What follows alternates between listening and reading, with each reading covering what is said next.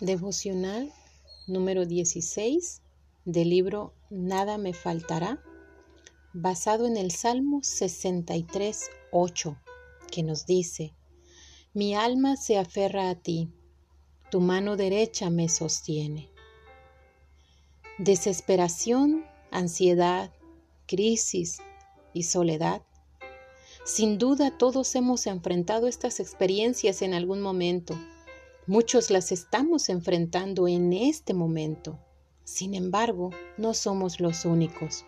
El pueblo de Dios siempre se ha enfrentado a este tipo de situaciones. Una persona, para ejemplo, el gran rey David, él pasó por estas experiencias. En el Salmo 63, David siente que está en un desierto. Ahí se encuentra sediento, enfrentando un ambiente inhóspito que no le ofrece el agua y el refugio que necesita.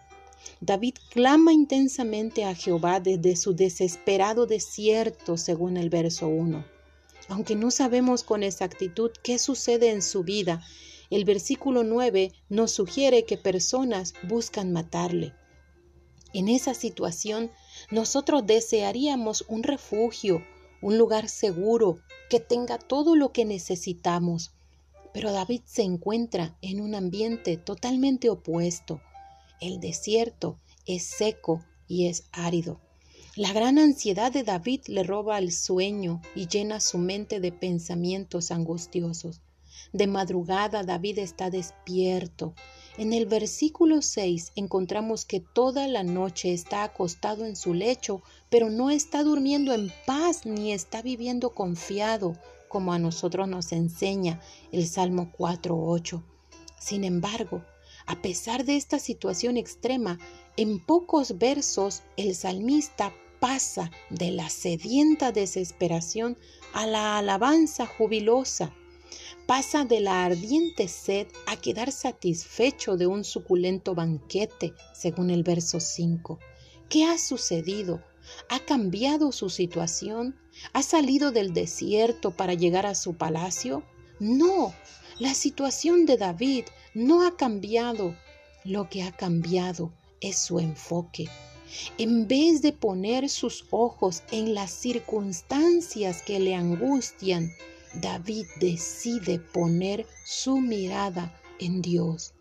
Busca a Dios con un anhelo intenso Recuerda el glorioso poder que había contemplado tiempo atrás.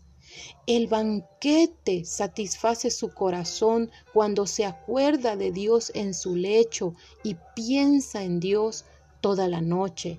Recuerda cuán fiel ha sido el amor de Dios dentro del pacto que ha hecho con él sabiendo que aún en el desierto Él se encuentra a la sombra de las alas del Altísimo, puede cantar porque sabe que Dios es su ayuda y su sostén. El Salmo 63 nos enseña cómo tratar con nuestra desesperación, nuestra angustia y nuestra soledad. La clave no es esperar a que cambie nuestra situación. La clave es cambiar nuestro enfoque. Cuando el Dios de poder glorioso sea nuestro enfoque, nuestra mirada, el oasis de su amor fiel nos va a satisfacer. En las noches, cuando la ansiedad se apodera de nuestros corazones y nos roba el sueño, ¿cómo vamos a responder? ¿Vamos a dejar que la desesperación llene nuestras mentes y mine nuestras fuerzas?